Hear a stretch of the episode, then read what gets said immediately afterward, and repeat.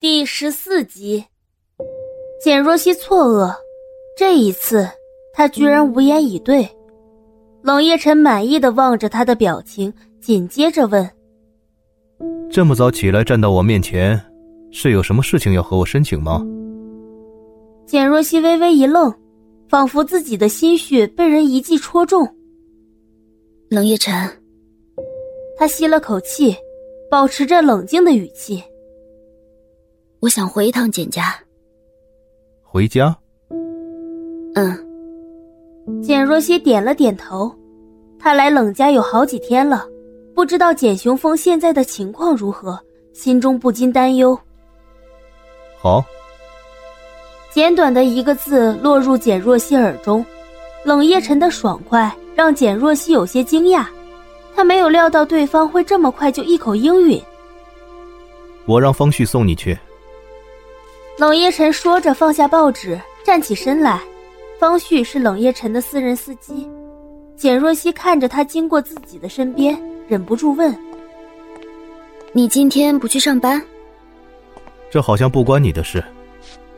冰冷的话语里不掺杂半点感情。谢谢。细微的声音从身后传来，冷夜晨脚下的步伐顿了顿，下一秒。他便转身上了楼，下了车，简若曦快步奔向了大门。走进大厅，他不由得身子一紧，望着空荡荡的四周，心中莫名升腾起不好的预感。恰逢陈妈端着餐盘下楼，简若曦立马跑了过去，焦急的询问：“陈妈，这究竟是怎么回事？家里的东西呢？”陈妈面色有些憔悴，她微微叹息着摇头：“唉，若曦，具体的情况我也不清楚，只是前些日子简市长突然把家里的一些东西全都卖了。”简若曦听后一怔：“卖了？父亲为什么要这么做？”望着如今面目全非的家，简若曦心中泛起了阵阵酸涩。我爸呢？简市长在书房，陈妈说着，却仍旧止不住的叹气。唉，他好像很忙，一直忘记吃饭。我刚才进去送早饭，他也没动。现在又凉了，我再拿去热热。简若曦点头，陈妈下了楼，朝厨房走去，推开紧闭的房门，简若曦便看到了窗前伏案的父亲。爸。看着那道日益消瘦的身形，简若曦再也忍不住，鼻尖一酸。听到这声轻唤，简雄风不由得停住了手中的笔，抬头看向来人。若曦。简雄风的声音带了几分颤抖，他摘下了眼镜，连忙站了起来。你，你怎么来了？我回来看看。简若曦吸了吸鼻子，走到了简雄风面前。简雄风欣慰的笑了笑，点了点头。突然，他想起了什么，开口问：“你在冷家，冷夜辰有没有为难你？”听到这个问题，简若曦的心便微微一抽，冷夜辰鄙视的眼神在脑海浮现。他不会告诉简雄风。自己在冷家的地位只是一个可怜的情妇而已，甚至还被冷夜晨看不起。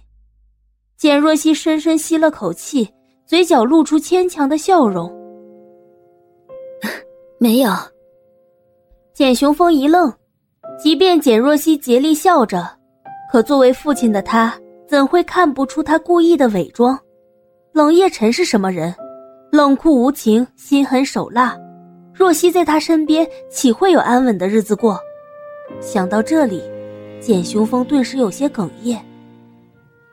若曦，爸爸对不起你。简若曦摇头，眼眶却不由自主的湿了。没事了，爸。两人不禁都有些沉默。良久过后，简若曦整理好自己的情绪，问道：“爸。”我刚才进门的时候，看见楼下。你是说家里的东西吧？又出什么事情了吗？那个财政窟窿。他说着，突然停住，觉得有些不妥，便又换了一种说法。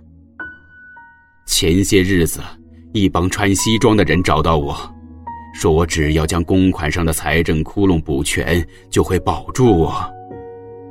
可是我现在手里哪还有钱？何然一直都想帮我，但我不想再连累这个孩子了。所以你就卖了家里的东西？嗯，事到如今，我只能这么做。若曦。说到这里，简雄风抬头看向了面前的简若曦。你会怪我吗？望着他布满沧桑的面容，简若曦心中微微发酸，摇了摇头。我不会怪你的，没关系的吧？只要我们互相努力，一切都会好起来的。简若曦走出简家后，身着西装的男人便立马迎面走了过来。简小姐。接下来去哪儿？看了眼面前的方旭，简若曦摇了摇头。我可以自己走走吗？这可是冷总说。方旭的表情立刻变得有些为难。你先回去吧，我晚上一定会回冷宅的。简若曦平静的说着，现在他的心中一团乱麻，只想一个人静一静。方旭见他态度坚决。便也不再坚持，只能点头。那好吧，简小姐，你自己注意安全。黑色的汽车慢慢驶离，与此同时，另一辆车朝着相反的方向朝这里开了过来。望着那辆熟悉的车，简若曦心中一动，快步的走了上去。何然，何然下了车，立刻伸手抓住了他的手臂。面上尽是焦急的神色。若曦，这到底是怎么回事？我听简伯说，你去了冷家。嗯。简若曦的手臂被他抓得生疼，他一时之间不知该如何解释，只能低低的应了一声：“是冷夜晨，对不对？是他威胁逼迫你的。”何然，你先别激动，我们找个地方慢慢说。好。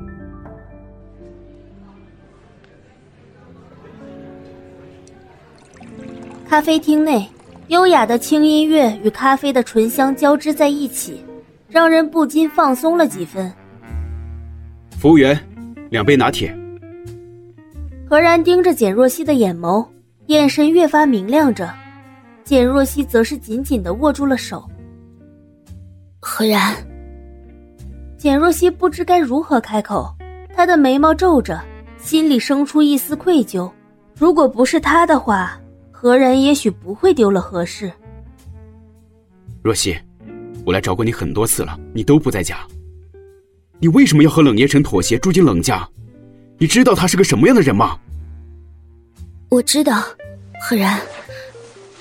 简若曦心中一涩，以前的她是了解冷夜晨性格的，可是如今自己却怎么也看不透他的心思。何然听他这样一说，有些意外，也有些焦急。你在冷家过得还好吗？终于，他还是克制住了自己有些激动的情绪，平静的问着。